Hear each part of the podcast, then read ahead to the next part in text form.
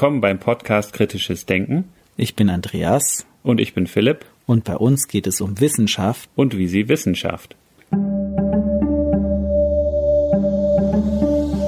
Wenn ihr unseren Podcast unterstützen möchtet, dann freuen wir uns, wenn ihr anderen von unserem Podcast erzählt und uns auf den gängigen Social-Media-Kanälen folgt und unsere Episoden dort teilt. Abonniert auch unseren neuen YouTube-Kanal und kommentiert unsere Episoden. Die Podcast-Episoden können dort übrigens auch mit Untertitel verfolgt werden, was den barrierefreien Zugang zu unserem Podcast erleichtert. In der heutigen Episode spricht Andreas mit Professor Hans Markovic. Professor Markovic war Professor für physiologische Psychologie an der Universität Bielefeld. Er studierte Psychologie und Biologie an der Universität Konstanz und er studierte und arbeitete an den Universitäten Kopenhagen und Oxford. Er hatte Professuren für Biopsychologie und physiologische Psychologie an den Universitäten von Konstanz, Bochum und Bielefeld inne. Seine Forschungsschwerpunkte sind die neuronalen und psychischen Grundlagen von Gedächtnisstörungen sowie Wechselwirkung zwischen Gedächtnis und Emotion. Professor Markovic ist Autor und Herausgeber von etwa 30 Büchern und mehr als 700 Buchkapiteln und Zeitschriftenartikeln. Seine Arbeit wurde vielfach ausgezeichnet, unter anderem mit dem Memory-Preis der Gesellschaft für Gedächtnisrehabilitation. Und nun viel Spaß beim Interview. Ja, Herr Markovic, das freut mich ganz besonders, dass Sie bereit sind, uns ein Interview zu geben zum Thema Gedächtnis. Sie forschen sehr viel in dem Bereich und ich finde das besonders spannend, auch wenn ich mich auch schon viel mit dem Gedächtnis befasst habe, freue ich mich doch auch immer da noch Neues dazu zu lernen und es ist ein sehr weitreichendes Feld. Das kann man sagen, ja. Vielleicht, was unsere Hörer ganz grundlegend interessiert, Gedächtnis stellt man sich oft als so einen einheitlichen Prozess vor. Ich habe ein Gedächtnis, aber das ist ja viel komplizierter. Vielleicht können Sie mal so einführend erläutern, wie das mit dem Gedächtnis so aussieht.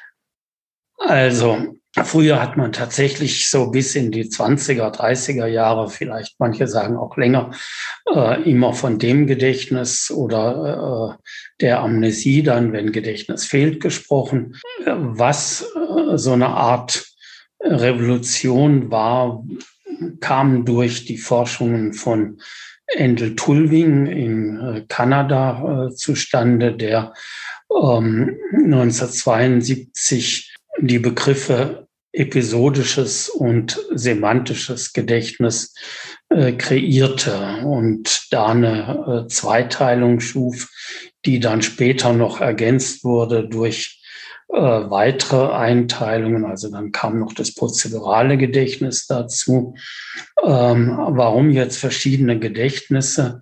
Wir haben einmal, und das ist, was wir im Alltag kennen, was momentan auch äh, für uns zutrifft, das sogenannte Faktengedächtnis, wo es darum geht, Dinge neu zu lernen, die äh, ja äh, irgendwie existieren. Also man muss ein Wort lernen äh, für einen Gegenstand, äh, Stuhl, Bett, Tisch oder was immer, oder Peru oder ähm, das H2O für Wasser steht.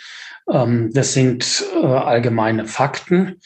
Äh, was die kennzeichnet, ist, äh, dass wir zwar wissen, die stimmen, aber wir wissen nicht, wann und wo wir zum Beispiel gelernt haben, dass Oslo die Hauptstadt von Norwegen ist. Das andere ist unser persönliches Gedächtnis, Gedächtnis für Ereignisse, äh, Episoden. Das heißt, alles, was so uns in der Vergangenheit passiert ist ähm, und wo wir eine bewusste Erinnerung dran haben. Und das ist weitgehend gleichzusetzen auch mit dem autobiografischen Gedächtnis. Also Dinge, äh, die wir äh, als meistens auch äh, äh, emotional besetzte äh, Episoden im Kopf haben, wo wir dazu auch noch wissen, wann ist es passiert, wo ist es passiert, wie habe ich mich damals gefühlt und ähm, man so auch einen Bezug zu sich selbst äh, herstellen kann. Und damit zeigt sich auch das episodische oder episodisch autobiografische Gedächtnis ist wesentlich komplizierter, komplexer als das Wissenssystem, wie wir das semantische Gedächtnis auf Deutsch nennen, also das Faktengedächtnis. Faktengedächtnis, also was eher einfaches, äh, auch nicht emotional besetztes. Das Episodische dagegen immer auf sich selbst bezogen. Man macht sozusagen eine Zeitreise, eine mentale Reise in die Vergangenheit. Grundsätzlich ging das auch in die Zukunft, also dass ich mir überlege, wohin will ich äh, im Juli in Urlaub reisen oder ähnliches. Das Ganze also zeitlich, örtlich äh, fixiert und bezogen auf einen selbst. Das sind die beiden Gedächtnissysteme, die auch äh, im Regelfall äh, als bewusste Erinnerungen äh, ablaufen und äh, davon abtrennen kann man unbewusste Formen da in erster Linie das prozedurale Gedächtnis, Gedächtnis für ähm, motorische Fertigkeiten, Beispiel Klavierspielen, Autofahren, Skifahren, Schachspielen und ähnliches. Das sind Fertigkeiten, die wir irgendwann mal gelernt haben, auch unter Schwierigkeiten, Radfahren zum Beispiel, die dann aber automatisiert ablaufen, wo wir nicht mehr drüber nachdenken, wo wir nicht überlegen müssen.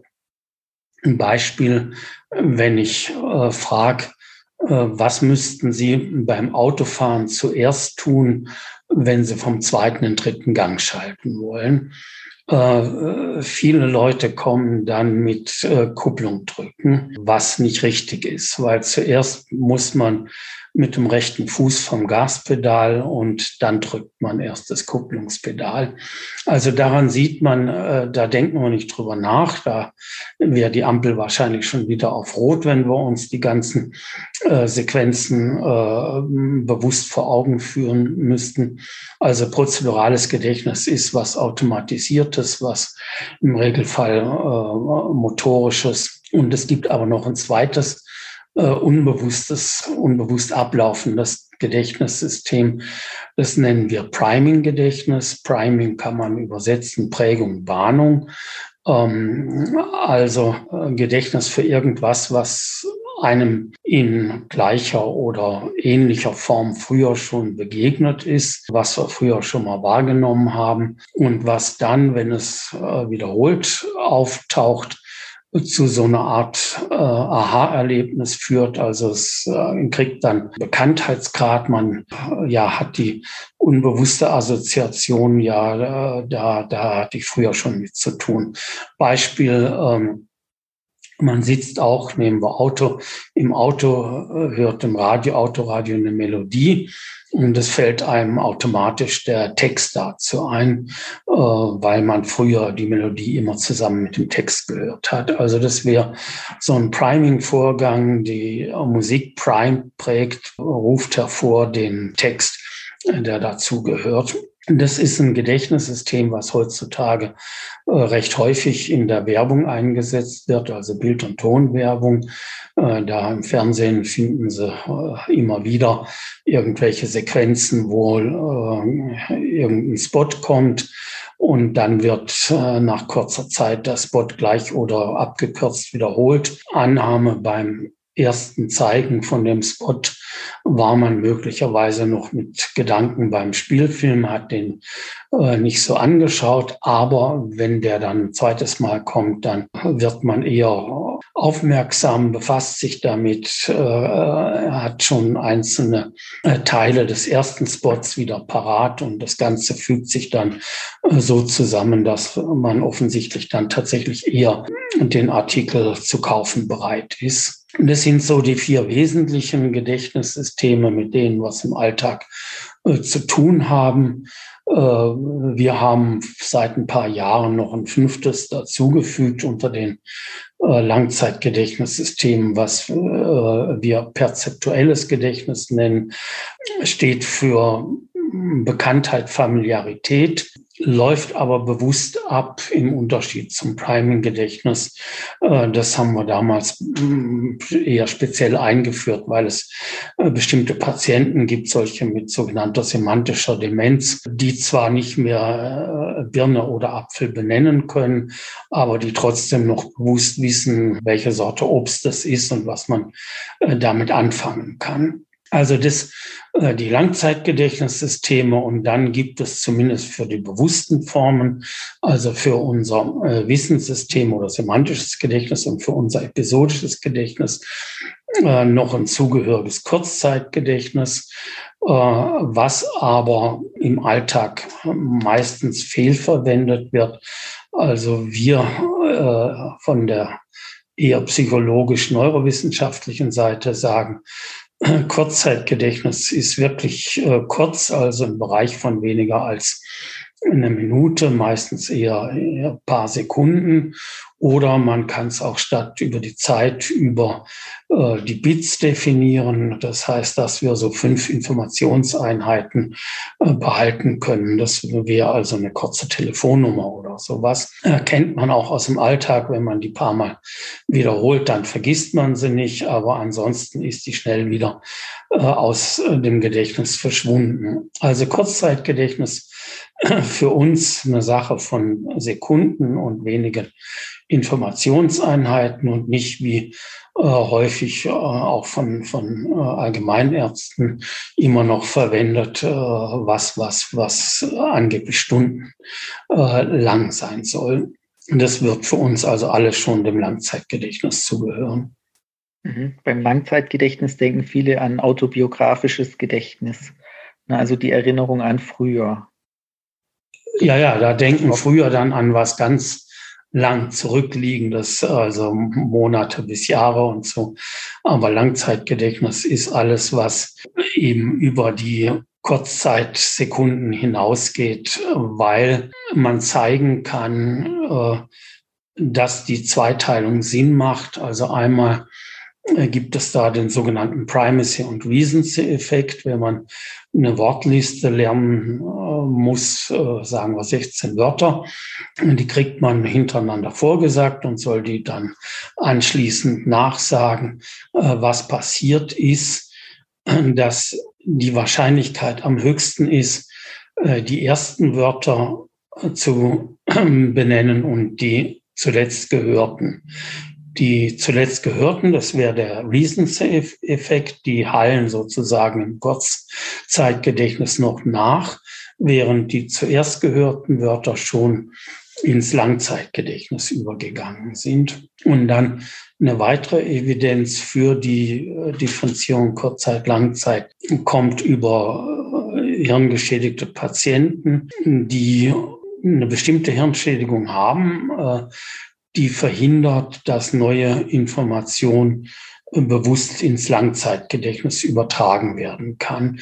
Äh, die haben meistens noch ein intaktes Kurzzeitgedächtnis, äh, aber eben mehr auch nicht. Das heißt, nach 30 Sekunden ist das Ganze wieder weg, was sie äh, vorhin wahrgenommen haben. Und äh, man muss es äh, ihnen nochmals vorzeigen, benennen, nützt aber im, im, Endeffekt dann doch nicht viel. Also da gibt es einen berühmten äh, Patienten, der inzwischen schon wie viel? Seit 2008, also ähm, gutes Dutzend Jahre äh, verstorben ist, der Patient HM äh, der so der berühmteste Patient der Neuropsychologie war. Das war ein junger Mann in den 20ern, der 1953 eine Hirnoperation bekam, weil er an nicht medikamentös zu behandelnder Epilepsie litt.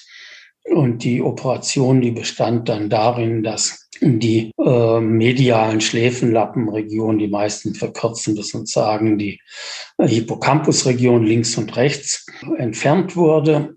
Und äh, das hat zwar die äh, epileptischen Attacken massiv gelindert äh, in, in Dauerhäufigkeit und Schwere, aber eben dazu geführt, dass der äh, über kein Langzeitgedächtnis mehr verfügte. Das heißt, er blieb quasi auf dem Wissensstand von 1953 stehen bis zu seinem Lebensende 2008 hat aber gleichwohl Dinge ja kurzfristig sich merken können und er hatte auch ein ganz äh, passables prozedurales Gedächtnis. Äh, das heißt, wenn er mal gelernt hat, wie man ähm, durch irgendein so Labyrinth äh, mit dem Zeiger durchgeht, dann äh, hat er das auch länger behalten. Aber er wusste nicht, dass er das gelernt hat. Also äh, die, die bewusste Ebene war nicht da, die äh, unbewusste äh, hat er sich in der Leistung verbessert. Also das äh, als, als so den äh, Paradefall für die Differenzierung in Kurz- und Langzeitgedächtnis und auch dafür, dass eben bestimmte Hirnschäden äh, zu anhaltender Amnesie führen auf der bewussten Gedächtnisebene, also was äh, Wissenssystem und episodisches Gedächtnis angeht. Mhm. Dass man so auch eben lernen kann an solchen Beispielen, dass es eben auch anatomisch unterschiedliche Strukturen sind, die beteiligt sind an verschiedenen Gedächtnissystemen. Ja, also das ist genau, was man an, anhand äh, von derartigen neurologischen Patienten äh, aufzeigen kann. Es gibt dann auch, auch andere, also Patienten mit äh, Morbus Parkinson, wo dann eher das prozedurale Gedächtnis schon recht früh beeinträchtigt ist. Und äh, wieder andere wären äh, solche, die, die äh, großflächig die gesamte Hirnrinde betroffen haben oder wesentliche Teile davon, ähm, die Assoziationsgebiete sozusagen. Das wären Patienten mit äh, Morbus Alzheimer, äh, die dann weit mehr Probleme im Gedächtnis äh, haben als solche mit sehr umschriebenen äh, selektiven Hirnschäden, wo manchmal nur, nur ein Bereich des Gedächtnisses betroffen sein kann, also zum Beispiel Gedächtnis für belebte Objekte. Das kennt man im Alltag äh, wenig, also auch im Alltag von äh, Neuropsychologen, die sich sonst damit befassen, dass es eben so, so ausgestanzte Amnesien geben kann, wo, wo Leute zwar definieren können, was ein Zelt und was ein Kompass ist, aber äh, eine Schlange mit vier Beinen zeichnen würden, weil sie äh, keine Erinnerung mehr an, an Belebtes haben. Mhm. Also dass auch wirklich ganz spezifische Kategorien beeinträchtigt sein können. Ja, genau. Und also ein Fall fällt mir noch ein, der Clive Waring ist auch so ein Fall wie der Patient HM, der mhm. gibt es auch ähm, schöne Videos. Genau, da gibt es auch YouTube. von der BBC, genau. Ja. Wenn man auf YouTube recherchieren möchte findet man mhm. von dem Filme. Und wenn man sich das so vorstellt, das sind verschiedene Gedächtnissysteme, in die verschiedene Informationen gespeichert werden. Aber grundsätzlich ist da ja auch eine Selektion. Wir speichern ja auch nicht alles, was wir erleben. Also gerade beim autobiografischen Gedächtnis oder beim semantischen Gedächtnis, das wäre ja schön. Ich lese ein Buch und kann es nachher wiedergeben. Ich bin immer erstaunt, wie gut mein Sohn das kann. Bei mir klappt es nicht. Das ist mhm. etwas bedauerlich, aber da wird ja sehr viel selektiert. Äh, ja, das ist äh, äh, gewiss so. Also einmal sagen wir auch, dass das meiste, was wir aufnehmen, wir unbewusst aufnehmen. Also manche sprechen da sogar von 90 Prozent von dem, was ins Gehirn gelangt, äh, unbewusst ins Gehirn gelangt, trotzdem später verhaltenswirksam werden könnte, wenn ähnliche Information wieder auftaucht. Äh, ansonsten ist äh, ein, ein recht wichtiger äh, Passus von zustandsabhängigem Lernen und Erinnern zu sprechen. Bedeutet, wir lernen immer in dem Kontext, in dem wir uns befinden. Das betrifft den externen Kontext wie unseren internen, also ob wir eher euphorischer Stimmung sind oder eher äh, depressiver Stimmung sind. Je nachdem äh, färbt sich auch ein, was wir aufnehmen. Und dann, das kennt man von kleinen Kindern angefangen. Äh, Leute lernen, was sie interessiert, was ihnen sozusagen zu Herzen geht, was auf irgendeine Weise Interesse erzeugt, Spaß macht. Und damit selektieren wir schon relativ viel, was überhaupt von uns aufgenommen und dann weiter ins Langzeitgedächtnis äh, übernommen wird. Und dann, wenn es um den Abruf geht, kommt nochmal hinzu, dass auch der Abruf von Erinnertem wieder äh, abhängt äh, von externen und internen Variablen, also unserer Stimmung und äh, dem, was, was in der Außenwelt möglicherweise als Assoziation dienen kann. Da gibt es auch in, in der Psychologie experimentelle und, und andere Beispiele, die zeigen, am idealsten ist es, wenn der Abrufzustand dem Einspeicherzustand möglichst nahe kommt. Äh, also unser Eins hat es früher erlebt äh, in mündlichen Prüfungen, wo dann Studierende äh, kamen und gesagt haben, zu Hause habe ich das ganz prima im Kopf gehabt, aber jetzt wie ein Brett vom Kopf, ich komme nicht mehr drauf. Und Mitschuld daran kann natürlich sein, die Prüfungssituation ist was Hochoffizielles. Da ist der Professor Beisitzer Schriftführer, während zu Hause hat man die Information vielleicht auf dem Sofa liegend beim Glas Wein aus dem Lehrbuch sich angelesen, also in einem entspannten Zustand. Und den hat man jetzt in der Prüfung eben nicht. Und äh, so kommt es dann zu der äh, Diskrepanz, dass man das auch nicht mehr so leicht abrufen kann. Und andere Beispiele sind, sind äh, dass man sagt und auch tatsächlich belegt hat, dass äh, Alkoholiker beispielsweise erst wieder dann, wenn sie auf einem bestimmten Alkoholpegel sind, äh, sich erinnern an, an Dinge, die sie äh, damals unter Alkoholeinfluss gelernt hatten. Also äh, manche sagen, die finden auch die Schnapsflasche im Büro erst wieder, wenn sie schon was getrunken haben. Vorher wissen sie nicht, wo sie die am Abend zuvor versteckt hatten. Also zustandsabhängiges Lernen und Erinnern ist sehr wichtig für uns und äh, ist auch ein sehr wichtiger Selektionsprozess. Äh, man sagt also, wir würden auch zu starke Interferenz haben, wenn alles, was auf uns einstürmt, behalten werden könnte. Das kann man auch zeigen anhand von bestimmten Patienten, Hypermnestikern. Da gibt es ganz wenige. Ich selbst war auch beteiligt, einen mal zu untersuchen haben wir auch veröffentlicht, den Fall. Der, oder der, einer der berühmtesten jetzt in, in den letzten Jahren war die Jill Price aus Kalifornien, die äh, schrieb an einen Neuropsychologen, James McGaw, in äh, Kalifornien einen Brief, äh, wo sie sich vorstellte, sagte, ja, sie äh, hätte seit Kindestagen ein brillantes Gedächtnis. Sie würde also sich ständig erinnern, was zu irgendeinem Zeitpunkt passiert wäre, könnte also auch nach Jahren noch abrufen, äh, welches Wetter am 30. Januar 1993 herrschte oder wenn man sie fragt, äh, wann starb äh, Prinzessin Diana, dann, ich weiß es jetzt schon nicht mehr auswendig, aber ich glaube, da sagt sie dann am 30. oder 31. August äh, Jahreszahl weiß ich jetzt nicht, je nachdem, ob man Europa oder USA zugrunde legt, weil in USA war es in Kalifornien noch neun Stunden oder zehn Stunden zurück, also der 30. August und in Europa eben schon frühe Morgenstunde 31. Und sie, sie schreibt dann weiter, most call it a gift, but I call it a burden to run my entire life through my head uh, every day. It drives me crazy. Also sie äh, würde dann eher noch verrückt darunter, dass sie eben so ein gutes äh, Gedächtnis hat. Und das zeigt, das findet man auch bei vielen anderen, äh, so viel gibt's nicht, aber bei denen, die unter oder so ein besonderes Gedächtnis haben, dass die damit eigentlich nicht glücklich sind, sondern eher darunter leiden, dass so viel Information immer vorhanden ist und irgendwie geordnet werden muss. Also von daher sollte man nicht zu traurig sein, wenn man nur ein Mittelmaß an Gedächtnis besitzt.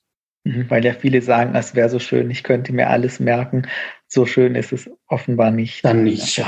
Ja, und beim autobiografischen Gedächtnis, das ist ja, ist ja dann auch was, was wirklich für uns als Menschen besonders relevant ist oder was uns auch besonders mhm. kennzeichnet, weil es ja auch sehr stark mit unserem Ich-Sein, mit unserer Identität, mit unserem Personensein in Zusammenhang Zu steht. Ja. Also das ist was, was äh, der Erfinder von dem episodischen Gedächtnis, der Endel Tulben äh, immer wieder bis heutzutage heraushebt, dass äh, er auch behauptet, äh, nur Menschen, man könnte auch sagen, nur hirngesunde Menschen verfügen über ein normales äh, episodisches Gedächtnis. Im Tierreich gibt's höchstens äh, so quasi episodische Gedächtnisse. Im Englischen spricht man davon Episodic-like Memory. Das liegt mit daran, dass äh, die Kriterien, was episodisches Gedächtnis ist, äh, immer wieder auch äh, verstärkt wurden, komplexer gemacht wurden. Zu Anfang hat man gesagt, Orts- und Zeitverbundenheit ist ausreichend, dann eben der Bezug zu sich selbst, dann autonoetisches Bewusstsein, dass man eben über sich selbst in dem Fall reflektiert, sich, sich quasi wieder in der Zeitreise zurücksieht, wie war das damals, als ich äh, meinen Schulabschluss in der Hand äh, hatte, äh, wie habe ich mich gefühlt, was habe ich getan. Mm, das heißt, Tulwing sagt, wir können sowas, Tiere können das nicht, weil Tiere eben auch nicht wissen, dass ihr Leben endlich ist oder nicht wissen, äh, was sie in Zukunft äh, machen wollen. Und das Ganze hat dann auch später darin kumuliert, dass Tulwing die Idee hatte, es müsste Menschen geben, die, obwohl normal hirngesund, kein episodisches Gedächtnis haben. Und tatsächlich fanden sich dann erst vereinzelt welche und er hatte in dem Institut, wo er schon in den 70er Jahren, also über 70 war oder schon auf 80 zuging, da hatte äh, einen anderen jüngeren Forscher äh, dafür begeistert, nach so Leuten zu suchen. Und der hat dann so Nordamerika weiter nachgesucht, also US und Kanadier. Und hat dann äh, später sogar rund 1500 Leute äh, in Nordamerika gefunden. Also mir ist auch mal eine Frau begegnet, die auch sagte, sie weiß gar nichts aus ihrer Vergangenheit, aber war äh, sonst relativ normal äh, verheiratet, hatte zwei erwachsene Kinder. Also das gibt es offensichtlich auch. Und andere Evidenz dafür kam vor auch schon sieben, acht Jahren von einem Ethnologen, der auch äh, gleichzeitig Missionar war und in irgendein so entferntes Amazonasgebiet am, am Oberlauf am Amazonas Richtung Peru sich aufgehalten hat und da auf einen Indianerstamm stieß, die praktisch nur im Hier und Jetzt leben, die also äh, ihre Toten nicht bestatten, die äh, keine Nahrung sammeln, äh, sondern nur von dem leben, was äh, tagsüber gefunden wird und auch ansonsten äh, keine Begriffe haben für, für äh, Vergangenheit. Also insofern die Idee, dass erst in der menschlichen Entwicklung es überhaupt dazu kam, dass wir als Menschen uns vom Rest der Tiere unterschieden haben, die sozusagen im Hier und Jetzt leben, weitgehend verharren, während äh, wir auch gerade daraus Nutzen ziehen können, dass es eine Tradition gibt, dass wir äh, sozusagen nicht immer wieder das Rad neu erfinden müssen, sondern äh, aufbauen können auf Dingen, die äh, unsere Vorfahren gemacht haben. Und inzwischen ist das ja über die Kulturmedien sehr fest verankert und weit verbreitet. Und ohne das autobiografische Gedächtnis wüssten wir ja nichts über uns selbst und könnten ja gar kein äh, richtiges Selbstkonzept entwickeln. Ja, genau. Das ist, äh, das hat schon 1870 äh, ein Physiologe Ewald Hering mal formuliert, wo er sagt, das äh, Gedächtnis verbindet die Vielzahl der, der Einzelfänomene zu einem Ganzen. Und äh, wenn wir kein Gedächtnis hätten, dann wäre das äh, wie einzelne Atome, die zerstieben würden. Äh, und Gedächtnis ist also die Materie, die uns zusammenhält und die uns eben erlaubt, äh, in der Gegenwart aus der Vergangenheit für die Zukunft zu schöpfen. Mhm. Also das, was eben dann tatsächlich äh, wesentlich ist am autobiografischen Erinnern, dass, dass wir da immer wieder sehr viel aus der Vergangenheit entnehmen können, so dass wir auch, auch nicht unbedingt Fehler ein zweites Mal machen müssen. Mhm, also eben, es ist auch sehr, sehr hilfreich und sehr wichtig. Da ist dann aber auch interessant, dass man meistens annimmt, ja, das, was ich erinnere, das ist auch so gewesen. Also so die Übereinstimmung mhm. mit den tatsächlichen Ereignissen, subjektiv empfinde ich das auch so, aber mhm. ich weiß es muss nicht so gewesen sein. Es muss nicht so gewesen sein. Mhm. Und das ist ja auch interessant. Das Gedächtnis ist ja da doch auch ein gewisser kreativer Prozess oder zumindest ist es nicht so, wie man sich das vorstellt bei einem Computer, eine Festplatte, die Datei wird abgelegt und genau die Information wird so wieder abgerufen.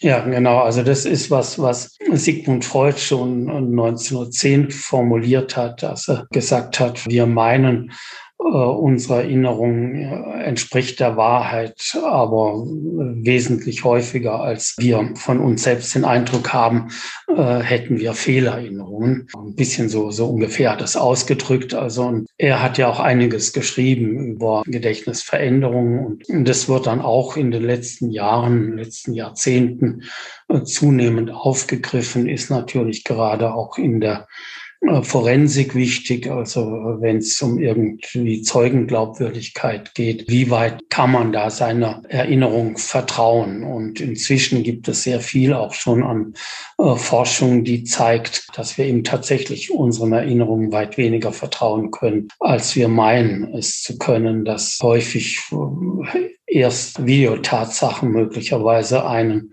äh, dazu bringen, einzugestehen, dass man da äh, falsch lag. Und es äh, gibt auch äh, Forscher oder Forscherinnen wie die Elisabeth Loftus, die so Experimente gemacht hat, wo sie zeigen konnte, dass äh, man Fehlerinnerungen äh, induzieren kann und die Leute dann überzeugt sind, ja, so ist es gewesen, aber es war eben nicht so. So ein äh, Beispiel, was mir jetzt in Erinnerung ist, was, was ganz, mm, ja, bildlich das zeigt, war, dass ein Forscher aus dem Familienalbum äh, Fotos rausgenommen hat von Vater und Sohn und die einmontiert in ein Foto, was einen Heißluftballon äh, zeigt. Und wenn der Mensch sich sieht als Kind da im Heißluftballon, äh, dann äh, kommt mehr oder minder die Erinnerung, wie toll das war, von da oben die kleinen Menschen, die kleinen Autos gesehen zu haben, obwohl äh, man nachweisen kann, die Person ist noch nie im Heißluftballon äh, gefahren. Also das, das heißt, gerade für ein Kind ist sowas natürlich, ist ein Foto, ein Dokument, äh, das meint, ja, selbst wenn ich mich nicht erinnere, das äh, muss so gewesen sein. Also das ist dann in der Sozialpsychologie Reduktion der kognitiven Dissonanz.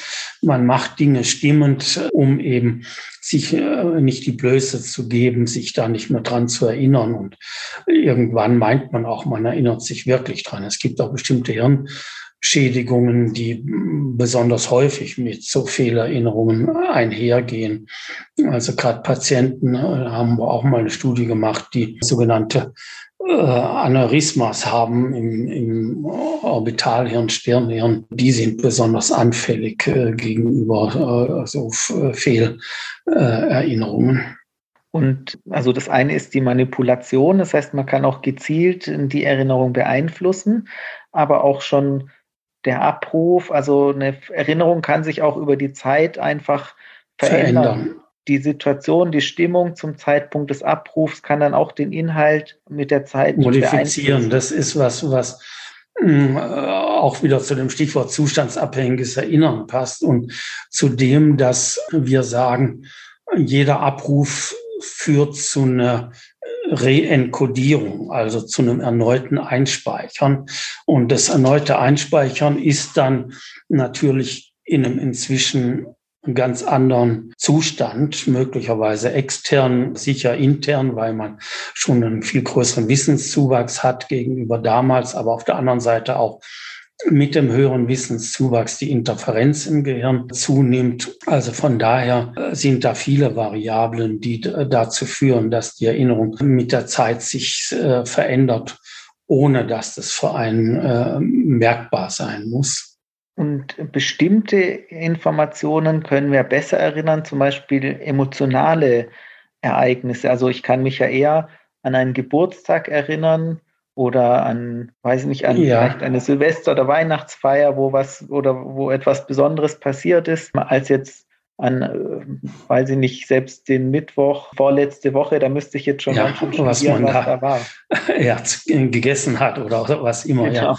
Hier sagen wir, da ist, ist eben wichtig die Synchronisation im Gehirn zwischen Strukturen, die Emotionen, Affekte verarbeiten und den Strukturen, die mehr das Faktenmäßige verarbeiten. Und im Normalfall äh, beim episodisch autobiografischen Gedächtnis und auch Einspeichern sollten die eben synchron aktiv sein und äh, damit zu einem äh, sehr konsistenten, eben auch emotional besetzten Bild der Erinnerung führen. Ähm, dass das eben manchmal nicht so ist, haben wir in den letzten Jahren insbesondere bei einer Gruppe von Patienten, jetzt nicht neurologischen, sondern psychiatrischen Patienten untersuchen können. Patienten mit sogenannten dissoziativen Amnesien. Das sind die, die am ehesten auch im Film nachgespielt werden, ist, äh, ist auch schon geschehen bei zwei, drei unserer Patienten. Also das sind Leute, die äh, ziemlich schlagartig äh, ihre gesamte Erinnerung verlieren. Auf der anderen Seite aber ihr Wissenssystem, also semantisches Gedächtnis, meistens behalten, deswegen auch weiterhin lesen, schreiben, rechnen können, wissen, äh, wie man sich sozial zu benehmen hat, aber eben selbst nicht mal wissen, wer war der Lebenspartner oder Lebenspartnerin oder welche Kinder sind die eigenen und ähnliches sehr Persönliches. Vorstellung ist, dass das insbesondere bei solchen Patienten auftritt, die ähm, unter äh, massiven Stresserlebnissen, traumatischen Erlebnissen äh, mehrfach gelitten haben und wo dann und es irgendwann umkippt, dass dann eben gar nichts mehr erinnert wird. Äh, sozusagen hat Freud auch schon behauptet als Schutzreaktion, äh, weil man einfach nicht mehr mit dem Stress fertig wird, der sich da äh, aufgetürmt hat. Und äh, wir haben dann äh, solche Patienten auch mit spezieller Hirnbildgebung untersucht, also äh, mit Positronenemissionstomographie geschaut, wie ist der Stoffwechsel bei denen im Gehirn und haben gefunden, dass da eben genau die Verbindung zwischen den Emotionen verarbeitenden Regionen, Amygdala, äh, und den Fakten verarbeitenden äh, nicht mehr funktioniert, äh, dass da also ein zu geringer Metabolismus, Stoffwechsel ist, so dass man auch umgekehrt postulieren könnte, haben wir im einen Fall auch nachgewiesen, wenn der Stoffwechsel wieder normal ist, müsste die Erinnerung auch wieder normal sein. War bei dem Patienten dann auch nach einem Jahr Therapie tatsächlich so. Also das äh, äh auch nochmal sehr außergewöhnliche Patienten, wo jetzt nicht wie bei den neurologischen, bei den neurologischen ist ja meistens üblich die sogenannte antrograde Amnesie, das heißt, dass die nichts Neues mehr aufnehmen können, während die psychiatrischen Patienten mit dissoziativer Amnesie, die können das Alte nicht mehr abrufen können aber noch Neues dazulernen. Allerdings, äh, das ist auch nochmal eine Besonderheit, lernen die das häufig relativ affektneutral. Also die haben nicht mehr die Emotionen, äh, die man erwarten würde. Also himmelhoch jauchzen, zu Tode betrübt kommt selten. Meistens ist da so ein äh, leicht depressives Equilibrium eher vorzufinden bei solchen äh, Patienten. Und ist also auch noch zu einer anderen zeitlichen Differenzierung von Gedächtnis eben in antrograde Amnesie, retrograde Amnesie, verlorenes Altgedächtnis bei der retrograden, verlorene Fähigkeit, Neues aufzunehmen bei der äh, antrograden Amnesie. Und das, das eben äh, retrograde Gedächtnis ist wesentlich stabiler normalerweise. Eben bei, bei Hirnleistungsstörungen ist in der Regel das Neulernen eben eher betroffen. Wie Sie gesagt haben, bei den psychiatrischen Patienten ja. gibt es eben diese speziellen Fälle. Und bei belastenden Situationen gibt es auch die posttraumatische Belastungsstörung. Da spielt das Gedächtnis ja. ja. auch eine wesentliche Rolle. Ich hatte dazu noch einen Punkt, aber er ist mir jetzt schon wieder entfallen. Dafür haben wir ja jetzt das Thema Gedächtnis. Ja. Also bei den posttraumatischen Belastungsstörungen ist ja auch so, dass intensive Erinnerungen abgespeichert werden, aber nicht mehr in den Kontext gesetzt werden und sich dann immer wieder aufdrängen und so erlebt ja, werden, als, als wäre es gerade jetzt im Moment. Ne? Zu gut abgespeichert, aber nicht sozusagen integriert. Genau, nicht, nicht kontrolliert integriert, ja. Aber was ich so, so im Ansatz noch, noch da hatte, ist auch eben die Veränderung, dass es einen Gradienten gibt in der Erinnerung an Altes, an Vergangenes.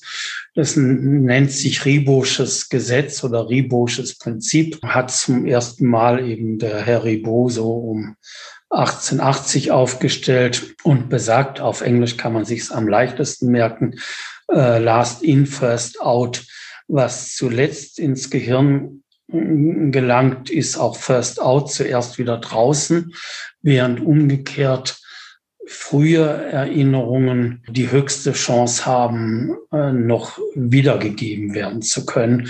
Das findet man insbesondere auch wieder bei Demenzpatienten, also bei Alzheimer-Patienten in erster Linie, dass die sich noch an Kindheit und Jugend erinnern, aber nicht mehr an die letzten drei, vier Lebensdekaden.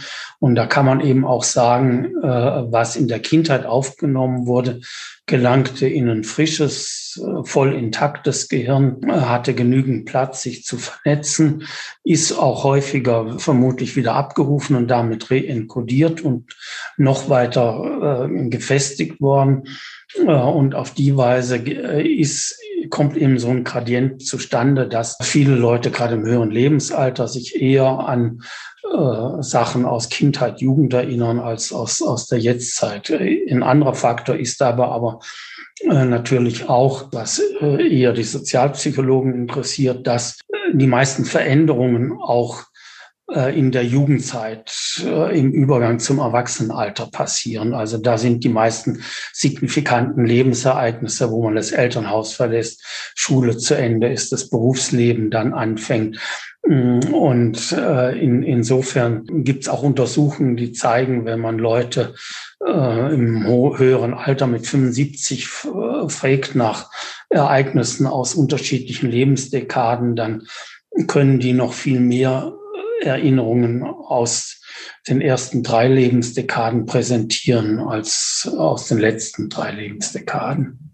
Und so im, im Jugendalter sind ja auch viele Sachen dann emotional vielleicht auch ja, stärker betont. Stärker ja, genau. betont. Da vieles, was das erste Mal passiert und von daher wird es dann auch, auch eher behalten, als wenn man ja auch bei manchen unserer Politiker, die dann das vierte Mal heiraten und nicht mehr so sicher differenzieren können, welche Torten gab es auf welcher Hochzeit. Das andere, was da vielleicht auch noch eine kleine Erwähnung bedürfen könnte, wäre äh, das Stichwort infantile Amnesie oder frühkindliche Amnesie. Äh, wenn wir jetzt den Gradienten nehmen, dass äh, allgemein gesagt Kindheit, Jugend am ehesten erinnert wird, dann gibt es da doch eine relativ scharfe Grenze, dass so die ersten äh, vier, fünf Lebensjahre oder das aus den ersten vier, fünf Lebensjahren so gut wie keine Erinnerung existiert. Also das ist eben, was man unter infantiler Amnesie versteht, dass wir da keine Erinnerung haben. Gibt es auch mehrere Begründungen für. Einmal die fehlende Sprachentwicklung, weil wir doch das meiste, was wir erinnern, versprachlichen. Dann die noch bei weitem nicht abgeschlossene Hirnentwicklung, die in den ersten Lebensjahren äh, massiv noch äh, weitergeht. Und dann dritter Punkt wäre sozusagen die Zustandsabhängigkeit, dass der Zustand als Erwachsener so arg verschieden ist von dem Zustand als Kleinkind, dass da auch keine Brücke mehr so zu, zu schaffen ist. Ja, und Sie haben es vorher schon mal kurz angesprochen, eben diese Synchronisation, Emotion, Emotionen und Gedächtnis. Wie ist es auf neuronaler Ebene? Wie kann man sich das Lernen vorstellen von den Hirnstrukturen und auf neuronaler Ebene?